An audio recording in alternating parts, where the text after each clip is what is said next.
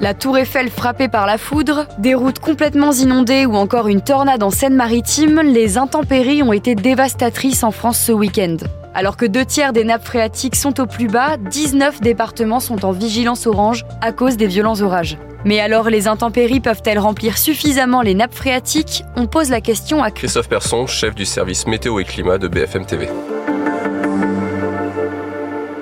Les orages, euh, ils apparaissent toujours en raison d'un conflit de masse d'air. Actuellement, on a toujours de l'air un petit peu plus frais en altitude, alors qu'il fait extrêmement chaud. On est bien au-dessus des moyennes de saison au sol. Plus il y a une différence importante de température entre le sol et l'altitude, plus les orages seront forts et violents. Et c'est le cas actuellement avec euh, vraiment cet air très chaud en bas, au sol, et cet air très frais en haut, et plus particulièrement vers le nord-ouest. Et la limite entre ces deux zones, eh bien, ce sont justement les 15 départements qui se trouvent actuellement en vigilance orange pour les orages violents attendus euh, durant la soirée et la nuit prochaine. Est-ce que ça va permettre de remplir les nappes phréatiques? Malheureusement non, les orages ne remplissent quasiment pas les nappes phréatiques. C'est une infime partie qui descend au bout de quelques mois dans les nappes phréatiques. La plupart des eaux des orages sont directement par ruissellement vont dans les cours d'eau, dans les océans. Une partie également est absorbée par la végétation, par l'agriculture également, donc c'est quand même positif, mais ça ne descend pas dans les nappes.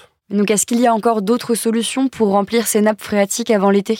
Bah déjà, euh, des solutions par rapport à la sécheresse, c'est stocker déjà un petit peu l'eau, et c'est ce que font par exemple les pompiers pour avoir euh, de l'eau en cas d'incendie. Ils sont en train de faire du stockage par endroit. Toutes les eaux, tous les orages que l'on a eu euh, dernièrement sur la moitié sud, hein, c'est vraiment la moitié sud qui depuis le 15 mai a été très fortement touchée. C'est vrai que la moitié nord de la France, on a eu un temps extrêmement sec, et d'ailleurs l'humidité des sols, donc vraiment en surface, reste bien sec sur la moitié nord, alors qu'au sud, mis à part vers le Languedoc, partout, on a des sols extrêmement humides en raison des orages qui n'ont pas cessé depuis quasiment un mois. Bon, là, a quand même euh, sur la moitié nord, euh, avec les derniers orages, les orages de ces derniers jours, des sols qui commencent à s'humidifier un petit peu, mais ça reste vraiment minime. On a toujours un déficit sur bon nombre d'endroits. Et du point de vue euh, des nappes phréatiques, on a pu voir dernièrement que grâce aux pluies de mars et avril, la Bretagne, ça allait beaucoup mieux. On était passé à des nappes phréatiques qui avaient un niveau assez bas à des nappes qui ont un niveau supérieur à la normale. Donc pour les prochains jours, les orages n'auront pas de conséquences sur les nappes et les nappes, c'est justement de l'eau pour une durée assez longue pour l'été. Donc tant que les nappes ne se remplissent pas, et ce ne sera pas le cas cet été, hein, c'est que durant l'hiver qu'elles se remplissent réellement, eh bien il faut faire très attention et essayer d'utiliser au minimum toute l'eau qu'il y a dans les nappes.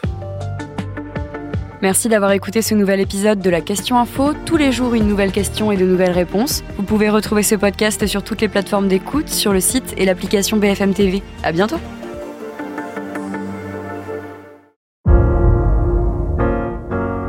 Vous avez aimé écouter la Question Info?